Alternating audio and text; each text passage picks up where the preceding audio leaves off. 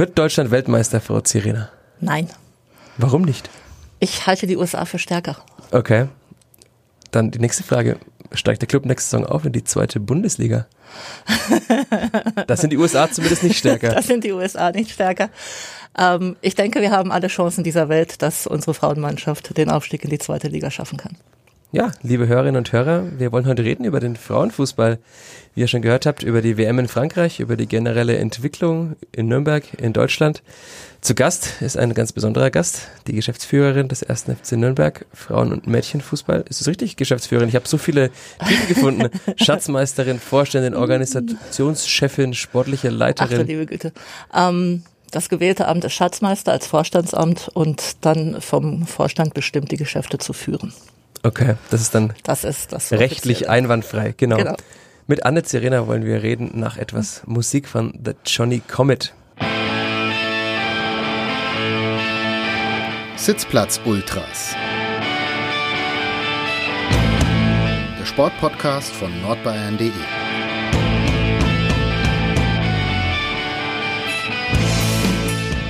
Willkommen zu einer neuen Folge der Sitzplatz Ultras, dem Sportpodcast von nordbayern.de. Mein Name ist Michael Fischer, ich bin Sportredakteur der Nürnberger Nachrichten und mir gegenüber in unserem kleinen Podcaststudio sitzt Anne Zirena.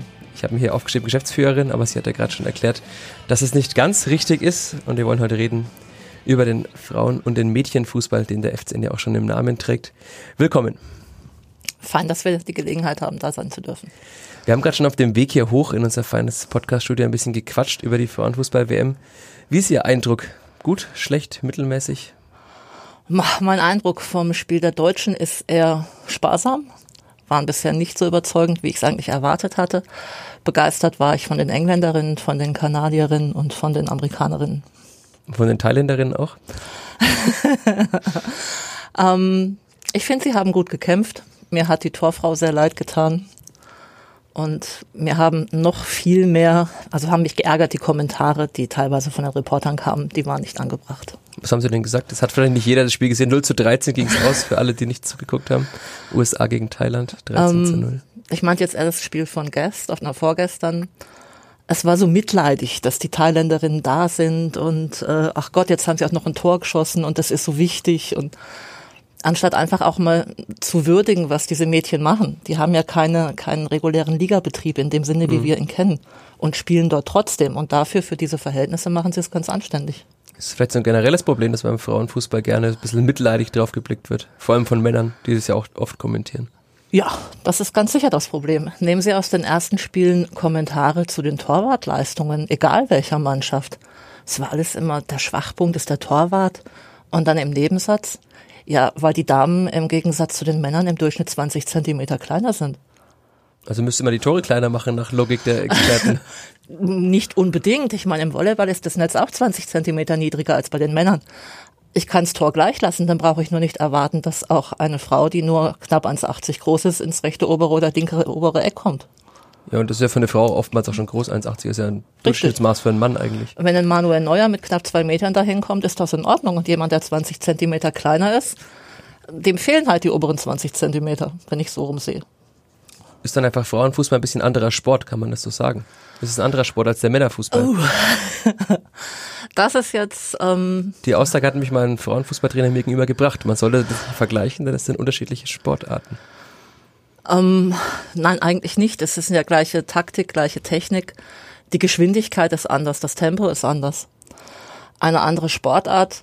Ähm, in dem Sinne nicht. Bleiben wir beim Beispiel Volleyball. Ist Volleyball eine andere Sportart bei Frauen als bei Männern, weil es Netz 20 Zentimeter nee, ist langsamer. ist? Beim Hockey ja auch so. Das ist einfach ein bisschen langsamer Richtig. der Sport. Ein 100 Meter Sprint bei Männern ist auch keine andere Sportart als der 100 Meter Sprint Frauen. Okay liegen halt, ich glaube, ein, zwei Sekunden dazwischen. Ich weiß es jetzt gar nicht. Okay.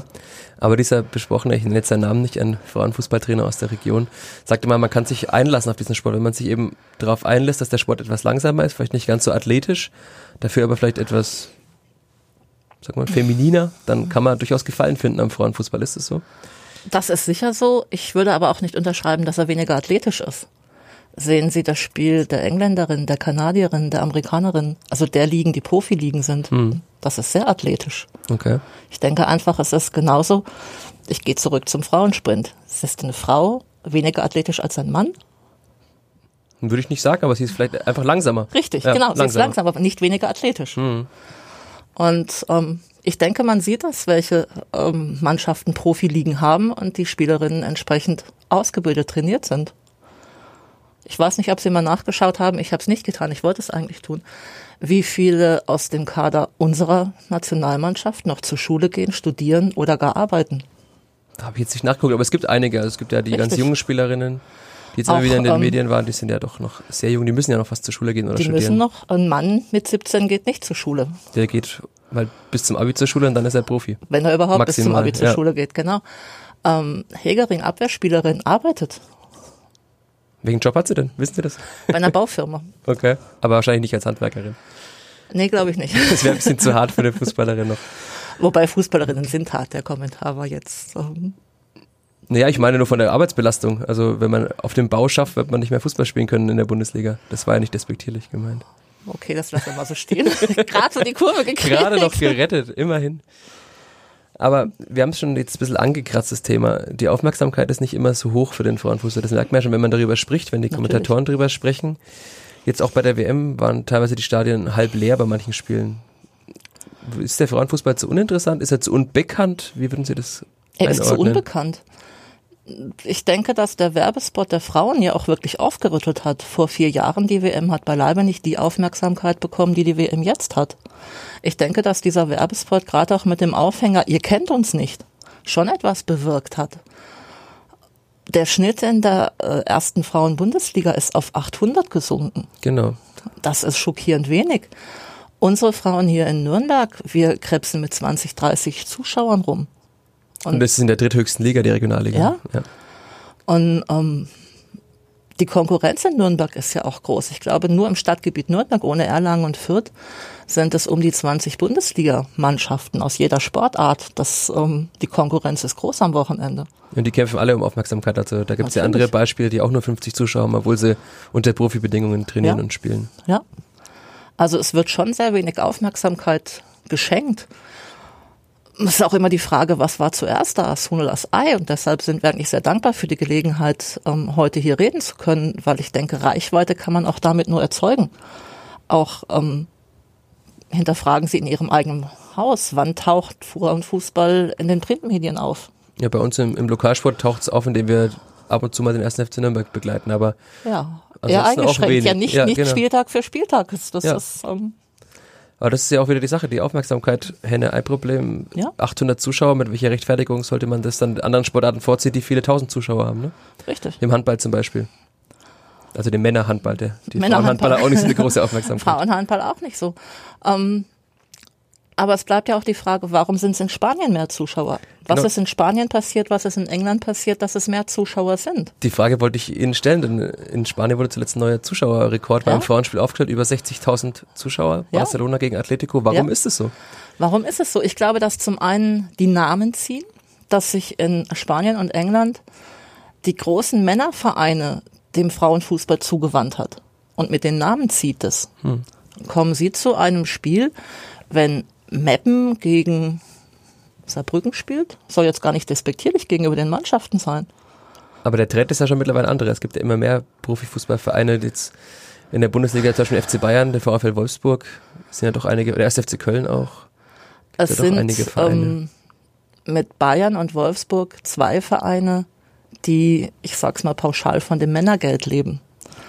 Es sind in der Bundesliga ja auch Mannschaften wie Hoffenheim und Freiburg, die auch den Männervereinen angegliedert sind, aber nicht so an den Finanzen der Männer teilhaben können. Aber sie sind zumindest in den Organisationen, Vereinen eingegliedert, Richtig. können dort die Genau. ganze Struktur, Infrastruktur nutzen. Das ist ja schon mal ein Vorteil. Das ist ein Vorteil. Zum Beispiel in Hoffenheim und in Freiburg sind die Infrastrukturen noch getrennt. Okay. Zumindest die Trainingsplätze und das. Ich habe jetzt heute Morgen noch gelesen, also am Montagmorgen, an dem wir jetzt hier paar Stunden später aufnehmen, dass Eintracht Frankfurt auch die Frauenfußballabteilung des ersten FFC Frankfurt bei sich eingliedern möchte. Ist ja wieder ein weiterer Schritt. Das ist ein weiterer Schritt. Die Verhandlungen laufen, soweit ich weiß, schon seit einigen Jahren, Genau. kommen aber, soweit ich eben auch weiß, aktuell noch nicht zum Abschluss. Also er hat jetzt in einem Interview scheinbar mit mehreren Zeitungen gesagt, dass sie da sehr weit sind jetzt und bald was verkünden werden. Finden Sie das gut? Ja, weil ich denke, dass Um, FFC Frankfurt war doch über Jahre ähm, Marktführer. Ich benutze den Ausdruck mal ganz bewusst. Nicht nur sportlich führend, sondern auch wirklich wirtschaftlich führend. Und ähm, das Geld ist auch da knapp geworden, zurückgegangen. Und man sieht es ja auch in der Tabelle, sie spielen nicht mehr da, wo sie früher mal gespielt haben, weil einfach die Vereine mit dem Männergeld da vorne dran stehen. Und hinten dran kommen mit großem Abstand dann Freiburg, Hoffenheim, Frankfurt und vor allen Dingen die SGS Essen. Wenn die jetzt bei Rot-Weiß Essen eingegliedert würden, wäre nicht so sinnvoll, dann auch nicht mehr Geld. haben auch nicht mehr Geld. Das ist wohl wahr, aber SGS Essen ist für mich eigentlich auch ein ganz tolles Beispiel, die mit sehr wenig Geld sehr viel machen. Und sie stellen doch, soweit ich weiß, auch die meisten Nationalspielerinnen in der deutschen Mannschaft. Ich habe vorhin noch mal nachgezählt. Ich glaube, Bayern haben ein, zwei mehr, aber dann ist SGS Essen schon dabei. Okay. Vor allen Dingen SGS Essen stellt die jungen Nationalspieler. Das finde ich bemerkenswert. Das ist dann die Kaderschmiede. Das sieht so aus. Ich meine, das ganze Ruhrgebiet hat sehr viele Vereine. Wenn man sich auf der Karte anschaut, welche Vereine da sind, in welcher Dichte, da können wir in Bayern, wir haben aktuell einen Bundesligisten. Und der andere Zweitligist aus der Region ist jetzt auch abgestiegen, der SV Weinberg. Richtig, der SV Weinberg ist abgestiegen. Also das große Bundesland Bayern mit einem der größten Verbände, dem BFV, ähm, stellt nur einen Bundesligisten. Kümmert sich dann der BFV auch zu wenig um den Frauenfußball? Diplomatische Antwort. Ähm, zu wenig würde ich gar nicht sagen. Wir haben aktuell das Problem auch ähm, in unserer U17, wir kriegen keine Spielerinnen. Der BFV fordert, dass die Auswahlspielerinnen alle in Jungsmannschaften spielen. Die sollen also 14, 15, U16 Jungsmannschaften spielen. Um ähm, sich abzuhärten. Um sich abzuhärten. Wobei unsere Sicht der Dinge, ähm, die ist abhärten, okay, aber Technik und Taktik bleibt auf der Strecke. Im älteren U17-Jahrgang werden sie dann von den Auswahlspielerinnen wieder zu uns geschickt, aber nicht um in der U17 zu spielen, sondern bei den Damen zu spielen. Und wozu ist dann die U17 überhaupt da? Das ist die Frage, die sich gerade stellt, die ich auch schon mit dem DFB diskutiert habe. Da kommen wir jetzt zu dem großen Problem eingleisige zweite Liga bei den Frauen, die ja jetzt die erste Saison am Start war. Und ich weiß es jetzt nicht genau, mindestens vier Zweitliga, Zweitmannschaften von Erstligamannschaften sind dabei. Erster und Zweiter in der zweiten Liga sind Bayern und Wolfsburg. Mit sehr vielen U17-Spielerinnen drin. Okay. Macht das Sinn? Sind zumindest in einem jungen Alter schon auf ganz hoher Ebene angekommen. Richtig. Ne? Und da muss sich der DFB fragen, macht die U17-Bundesliga Sinn? Macht es Sinn, in der zweiten Liga die zweiten Mannschaften zuzulassen? Damit kann ich auch einer Sportart schaden. Das, welche Spielerinnen bleiben für andere Vereine über? Die schlechtesten, wahrscheinlich. Die halt auch durchs, man, die durchs Raster fallen bei anderen. Vereinen. Sieht man an der Tabelle. Hm, okay. Und dann steigen jetzt, die eingleisige zweite Liga war ja gewollt, ähm, um den Abstand zwischen erster und zweiter Liga zu verkleinern. Wenn jetzt aber aktuell der dritte und vierte aufsteigen, ist der Abstand nicht wirklich verkleinert, denke ich. Hm. Das ist ein ganz großes strukturelles Problem. Richtig. Aber ähm, der DFB sagte, dass sie das jetzt evaluieren möchten. Das heißt, es dauert jetzt ein paar Jahre erstmal, bis sich da was tut. Eine Evaluation dauert ja immer. Ich bin optimistisch und hoffe, dass wir es im nächsten Frühjahr haben, um dann eventuell vor der neuen Saison Änderungen zu haben. Und dann spielt der Club vielleicht sogar oben, haben Sie vorhin ja gesagt. Ja, wir leben in der Hoffnung. Also die Saison sah es ja ganz gut aus. Ich habe mal geguckt, dritter Platz in der Regionalliga. Es war, Sie haben teilweise ja noch gar oben mitgespielt. Am Ende hat es dann nicht ganz gereicht, aber. Hat nicht ganz gereicht. Ähm, aber auch hier sind wir im strukturellen Problem. Wie gesagt, aus der zweiten Liga können der dritte und der vierte aufsteigen. Aus der Regionalliga Nord war kein Bewerber für die Relegationsspiele um die zweite Liga. Aber der Platz wurde nicht weitergegeben. Das heißt, es bleibt eine schlechte Mannschaft, in Anführungszeichen, oben drin. Nee, ähm, die Mannschaft, die die Relegation hätte spielen sollen, ist ohne das Relegationsspiel aufgestiegen. Okay. Ansonsten wäre das unsere Chance gewesen. Also ich habe im Hinterkopf eine, eine kleine Posse da drum. Nachdem es unser freier Mitarbeiter Wieland Peter immer betreut. Ja. Der hat immer wieder davon erzählt. Aber Richtig. Man steigt da nicht ganz durch, wenn man nicht so im Thema wahrscheinlich drin ist. Ja, es ist etwas schwierig. Ist das auch ein Problem? Also, wenn schon keiner durchblickt, der nah dran ist, wie soll dann der normale Zuschauer durchblicken? Ähm, nein, ich glaube, es war, weil die eingleisige zweite Liga jetzt eingeführt ist, gab es letztes Jahr Sonderregelungen zum Abstieg, zum Aufstieg, zur Relegation. Und ähm, im Anschreiben, was der DFB im Dezember verschickt hat, ist das nicht wirklich aktualisiert worden. Okay. Die Spielordnung ist da schon eindeutig. Aber es ist, wie gesagt, da möchte man keine Nachrücker wegen der Qualität. Aber Nachrücker zum Aufstieg in die erste Liga sind in Ordnung. Okay.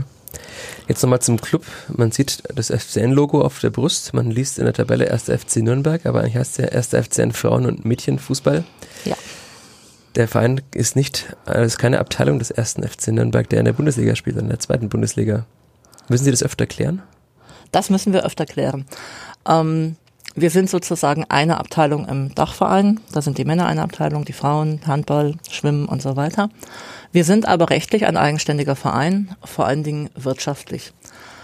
Wir müssen das vor allen Dingen witzigerweise auch regelmäßig mit den Verbänden, mit dem Bayerischen und dem Deutschen Fußballverband klären, wo das auch noch nicht durchgedrungen ist. Okay. Ähm, vor allen Dingen auch wirtschaftlich. Ja, ihr seid doch vom Club, ihr habt doch Geld. Warum spielt er nicht in der ersten Bundesliga? ja, genau. Und ähm, da muss man eben klären, dass wir wirtschaftlich unabhängig sind und dass der Männerclub Geld hat. Lassen wir einfach mal so im Raume stehen. Zumindest haben Sie keine Schulden vielleicht, die der Club hat. Nein, wir haben keine Schulden, darauf sind wir auch sehr stolz. Ähm, Also die Frauen die gute Seite des ersten FC Nürnberg. ich möchte nicht sagen, dass die Männer die schlechten Seiten sind. Ich finde, die machen einen sehr guten Job und mach, gehen auch äh, mit dem Geld sehr verantwortungsvoll um. Und ich hoffe auch, dass die Männer nächstes Jahr wieder aufsteigen, weil ich finde, sie machen da einen sehr guten Job. Sehr verantwortungsvoll gehen sie auch mit dem Geld um.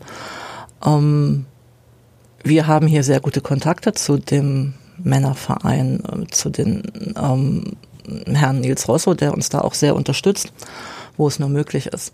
Also der Aber- Finanzvorstand. Genau. ähm, aber ich denke, er hat an anderer Stelle andere Sorgen. Und die sind natürlich vordringlich. Ähm, Das heißt, es ist bei Ihnen ja auch so, Sie können die Infrastruktur nutzen, aber nicht, haben nicht den finanziellen Background, wie andere Vereine ja teilweise auch. Also Sie spielen und trainieren ja auch am Pfalznerweiher. ähm, wir spielen am Pfalzner Weiher, wir trainieren zum Teil am Pfalzner Weiher und unsere Jugend trainiert komplett an der Bertolt Brecht Schule, wofür wir auch der Stadt Nürnberg sehr dankbar sind. Und ja, Ist es dann ein Ziel, dass man quasi auch das finanziell organisatorisch wieder vereint oder ist es ausgeschlossen durch diese Dachverbandskonstruktion? das ist unser Ziel. Ähm, aber auch hier denke ich, dass es nicht in den nächsten Jahren passiert. Das Und warum? Wer stellt sich da quer? Ähm, ich denke, dass das strukturell auch gar nicht so einfach zu lösen ist. Also es hat ja einen Grund gehabt, wahrscheinlich die einzelnen Vereine au- auszugliedern in eigenständige Vereine, äh, die einzelnen Abteilungen. Ja, das war, glaube ich, schon 1996. Genau. Das ist schon sehr lange her. Das war vor ihrer Zeit. Deutlich, deutlich. Okay. Aber es wäre wahrscheinlich einfacher, dieses Ziel zweite Bundesliga zu erreichen, wenn man quasi eine angeschlossene Abteilung oder eine angeschlossene Mannschaft des ersten FC Nürnberg wäre. Ne? Ja, es würden für uns sehr viele ähm, sagen wir, mal, Verwaltungsdinge wegfallen, die unser Leben schon sehr erleichtern würden. Ähm, finanziell steht das Ganze auf einem anderen Blatt. Ne? Haben Sie genug Sponsoren? Sind Sie Nein. zufrieden damit? Natürlich nicht. Natürlich nicht, genau. Äh, wir haben langjährige Sponsoren, denen wir auch sehr dankbar sind, dass sie uns hier wirklich seit Jahren zuverlässig unterstützen. Aber um wirklich den Aufstieg in die zweite Liga zu schaffen, brauchen wir mehr finanzielle Mittel. Ähm, Ingolstadt ist aufgestiegen, hat sehr viel Geld in die Hand genommen, um Spielerinnen zu bezahlen. Eintracht Frankfurt aktuell nimmt sehr viel Geld in die Hand, um Spielerinnen zu bezahlen. Und da sind wir weit weg von. Können Sie den Also- Spielern irgendwas zahlen? Nein, die sind alle ehrenamtlich bei uns. Okay. Also nicht mal Fahrtkosten. Zwei Spielerinnen bekommen Fahrtkosten. Okay. Aber nennen wir es Taschengeld. Okay. Also die dürfen dann mit dem Fahrrad kommen und können ihren ähnlich. Reifen flicken. Genau. ist jetzt hier Ihre Möglichkeit zu werben. Warum sollte jemand in Nürnberg, der eine Firma hat, den Frauenfußball unterstützen, wenn er auch, er könnte auch die Hockey-Bundesliga unterstützen. Warum sollte er zu Ihnen kommen? Weil wir wirklich tolle Mädchen haben, die sehr engagiert sind, weil wir tolle Trainer haben, die mit Herzblut dabei sind. Und ähm, wir können alle nur einladen, mal vorbeizuschauen und sich selber ein, ein Bild davon zu machen, wie engagiert unsere Mädels zu Werke gehen. Am 1. Juli ist Trainingsauftakt an der Bertolt Brecht Schule. Wird es spannend? Trainingsauftakt oder lieber zum ersten Spiel? Äh, wird schon spannend, aber lieber zum ersten Spiel. Aber der Spielplan ist noch nicht raus, da kann ich also noch nichts zu sagen. Okay. Aber Sie gehen ja dann, wir kriegen ja dann einen Bericht bei Ihnen. Ja, mit Sicherheit. Also wir werden es ankündigen, ganz, ganz groß. Online wird es vielleicht schwierig, da sind noch sehr unterrepräsentierte erste FC Nürnberg. Ist es auch ein schwieriges Thema wahrscheinlich, also diese Vermarktung, Marketing nennt man es neudeutsch. Man, es kommt halt mal einer von der Zeitung, aber sonst ist ja auch wahrscheinlich kaum jemand da. Es wird keiner vom Radio kommen, keiner vom Fernsehen kommen. Das ist das Problem der Reichweite. Ähm, aber machen Sie da was dafür? Wir haben, ähm, sind sehr präsent in den sozialen Medien, haben da sehr gute Reichweite bekommen. Und deshalb denke ich, sind wir da schon interessant. Wir haben auch aktuell ein neues Projekt ähm, zum Marketing. Jeder, der Interesse hat, kann sich gerne an mich wenden. Wie kann man sich an Sie wenden? Ähm, Homepage. Also die Homepage des ersten FC Nürnberg Frauen- und Mädchenfußball. Genau. Da gibt es alle Kontaktdaten. So habe ich sie ja auch gefunden. Wenn Sie das geschafft haben. Wenn ich das schaffe, dann wird es jeder Genau. schaffen, hoffe ich mal. Genau. Was, was schwebt Ihnen da vor? Wollen Sie eine Plakatkampagne in der Stadt machen? Oder? Das machen ja auch schon andere Vereine, die aus Nischensportarten kommen. Richtig, sogar. genau. Das hatten wir auch mal überlegt, aber ähm, unser aktuelles Projekt ist, einen eigenen Bus zu branden. Von der VAG. Nein, Achso, mit Clublogo, Frauen, äh, Frauen, äh, Clubfrauen, also Ihren Mannschaftsbus. ein Mannschaftsbus, genau. Und da haben wir dann Werbeflächen, Na, immerhin. Schon wo mal. wir ähm, gerne noch den einen oder anderen Partner drauf unterbringen Okay. können. Wenn wir jetzt in die Zukunft blicken, ist ja gerne eine Frage, was in fünf, was in zehn Jahren ist. Wo sehen Sie den Frauenclub, wie unser freier Mitarbeiter Wieland Peter gern schreibt, in zehn Jahren? Wo sehe ich den Frauenclub in zehn Jahren? Also mindestens in der zweiten Liga. Mindestens. Ist die Lücke zu schließen zur ersten Bundesliga? Das ist eine Geldfrage. Okay, also reine Geldfrage. Das ist eine reine Geldfrage, bin ich von überzeugt. Es gäbe auch genug Spielerinnen, die nach Nürnberg kommen wollen. Das ist attraktiv genug wahrscheinlich. Ja. Ähm, wenn Sie sich äh, die Karte anschauen, was sind die nächsten Vereine? Im Süden ist es Bayern München. Ingolstadt wahrscheinlich. Ähm, Ingolstadt ist jetzt zweite Liga. Ähm, nach Westen hin ist es Hoffenheim, Frankfurt. Nach Norden ist es Jena, die aufgestiegen sind. Also ich denke, mit 100 Kilometern ist Ingolstadt das nächste. Und Weinberg natürlich nicht zu unterschlagen. Oder ist das eine kleine Rivalität? Das ist eine kleine Rivalität, aber ich denke, wir haben die geografischen Vorteile bei uns, Was sie zentraler liegen. In einer Stadt, Weil wo man wir- studieren kann. weil wir zentraler liegen in einer Stadt, wo man studieren kann, die verkehrstechnisch wirklich gut zu erreichen ist. Ähm, Wir haben das Internat, wir haben die Eliteschule des Fußballs, wir haben die Lothar von Faber Schule. Ich denke, da können wir unseren Spielerinnen sehr viel bieten. Können sie jetzt wahrscheinlich schon, aber könnten da natürlich. noch Geld bieten, noch zusätzlich, wenn sie mal Genau. Geld zahlen könnten. Jetzt haben wir auf den Club geblickt. Wo sehen wir den Frauenfußball in zehn Jahren? Ich habe noch mal ein Zitat rausgesucht von Almut Schuld. Sie hat sich gefragt, ob alle genug tun, um diese Entwicklung, die Rede ist von den nur 800 Zuschauern pro Schnitt, wieder umzukehren oder ob wir so unattraktiv spielen. Und sie hat dann noch gesagt, was ich ehrlich gesagt nicht denke. Also wo steht der Frauenfußball in zehn Jahren? Wird er immer noch so unattraktiv sein für viele Menschen? Ich hoffe nicht. Ähm, in den USA, in Kanada ist der Frauenfußball so beliebt, weil schon die kleinen Mädchen, das ist äh, Mädchen im Schulalter, die Mannschaftssportart schlechthin. Vielleicht müssen wir da mehr tun. Vielleicht müssen wir wirklich in den Grundschulen anfangen, mehr Mädchenfußball zu spielen. Dass es auch in die Familien kommt, dass es ähm, nicht mehr die Sportart der, es tut mir weh, ich benutze den Ausdruck jetzt trotzdem, der Kampfweiber ist. Oder Kampflesben dann gern noch, um Das zu haben jetzt Sie übersteigern. gesagt. Ja, aber das hört man ja auch immer wieder. Ja, ne? ja. Und ich denke, dass es ganz normal wird. Und ähm, deshalb ist zehn Jahre eher so die untere Grenze, wo wir anfangen können. Ich denke, wir müssen wirklich hier, die Meldungen beim BFV an Mädchenmannschaften gehen zurück, die Fußballspielenden Mädchen gehen zurück, die Zahlen. Wir müssen da was tun. Und deshalb ist vielleicht der Weg wirklich auch, dass wir als erster FC Nürnberg in die Grundschulen gehen und den Mädchenfußball bewerben. Dass er in die Familien kommt, dass äh, es ganz normal ist, Fußball zu spielen. Aber das machen viele andere Sportarten auch. Die Fechter, die Wasserballer, alle gehen in die Schulen. Die Basketballer Richtig. hat man jetzt schon eine große Konkurrenz. Ist vielleicht schon, sogar schon zu spät. Ach, der Kampf ums Kind hat begonnen, schon vor einigen Jahren. Schöner Ähm, Titel, der Kampf ums Kind. Ja, da tut ja der demografische Wandel auch ein Übriges. Ähm, ich denke, dass gegenüber Einzelsportarten Fußball eben als Mannschaftssportart wirklich punkten kann. Und ähm, gegenüber anderen ähm, Sportarten, sie können auf jeder Wiese Fußball spielen. Handball wird schwierig. Also Feldhandball könnte man überall spielen. Handball wird, spiel, wird schwierig. Basketball sind wir auch wieder in den USA, hängt sich dann jeder an sein Garagentor einen Korb. Ich denke, dass wir da fußballerisch die Vorteile haben, dass wir es überall können, in jedem Garten, auf jedem grünen Wiesenstück, in jedem Park. Dazu gehört auch ein Gesinnungswandel wahrscheinlich, weil wenn ein Kind Fußball spielen will und es ist ein Mädchen, heißt es vielleicht von vielen Familien immer noch, spiel doch lieber mal mit einer Puppe oder mit einer Prinzessin, oder? Das ist Natürlich. schon noch ein Problem. Natürlich ist das ein Problem. Aber das Problem fängt ja auch da an, ähm, dass Mädchen deutlich weniger Lego geschenkt bekommen als Jungen. Warum soll also ein Mädchen Fußball spielen dürfen oder dazu angehalten werden von zu Hause? Ähm, deshalb denke ich wieder, wir müssen über die Schulen gehen, vielleicht auch schon über die Kindergärten, einfach ganz spielerisch rangehen und sagen, es ist ganz normal, dass das Kind mit dem Ball rumgeht, vor sich hinkickt. Sie klingen so hoffnungsfroh. Ich bin halt von Grund auf optimistischer Mensch. Und Sie glauben, dass Sie es noch erleben werden, dass der Frauenfußball mal 5000 Zuschauer im Schnitt hat, dass die Zahlen steigen. Da ich doch recht lange leben möchte, schon. Sie sind ja noch sehr jung. Das lassen wir jetzt auch so stehen. Ich, mir obliegt sich zu urteilen. Ich habe ja Ihr Alter gelesen. ja, genau. Okay. Abschlussfrage. Wer steht am 7.7. im Finale der Frauenfußball-WM? Oh. Um, ohne jetzt zu wissen, Den wie Turnierbaum. die. Ja, genau, ohne den Turnierbaum zu kennen. Also ich sehe auf alle Fälle die USA da und Kanada oder England. Und wo scheiden die Deutschen aus gegen die USA? Ja. Vielleicht sogar schon im Achtelfinale, wenn sie nur Zweiter würden. Um, das haben sie ja in der Hand, Ja, dass sie nichts weiter werden. Wäre wahrscheinlich besser, nicht im Achtelfinale auf die USA zu treffen. Richtig.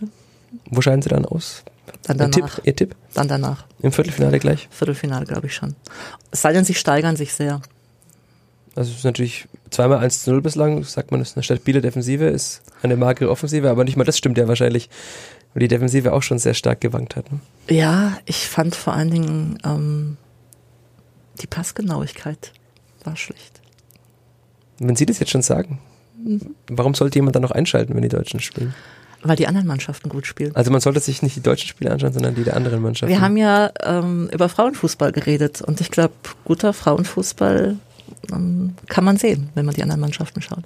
Bei den Mannschaften, die Sie vor einer knappen halben Stunde erwähnt haben, bei der Einstiegsfrage. Richtig. Wissen Sie noch, wer es war? Welche Mannschaft man gucken sollte? Die USA?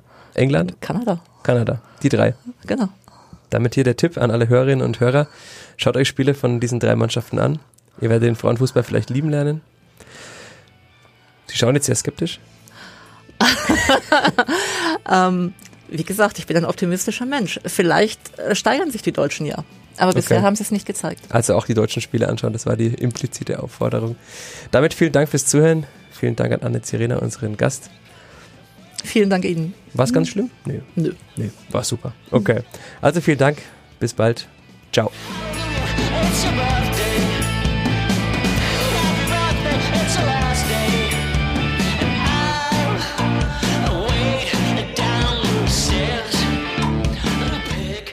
Mehr bei uns im Netz auf nordbayern.de.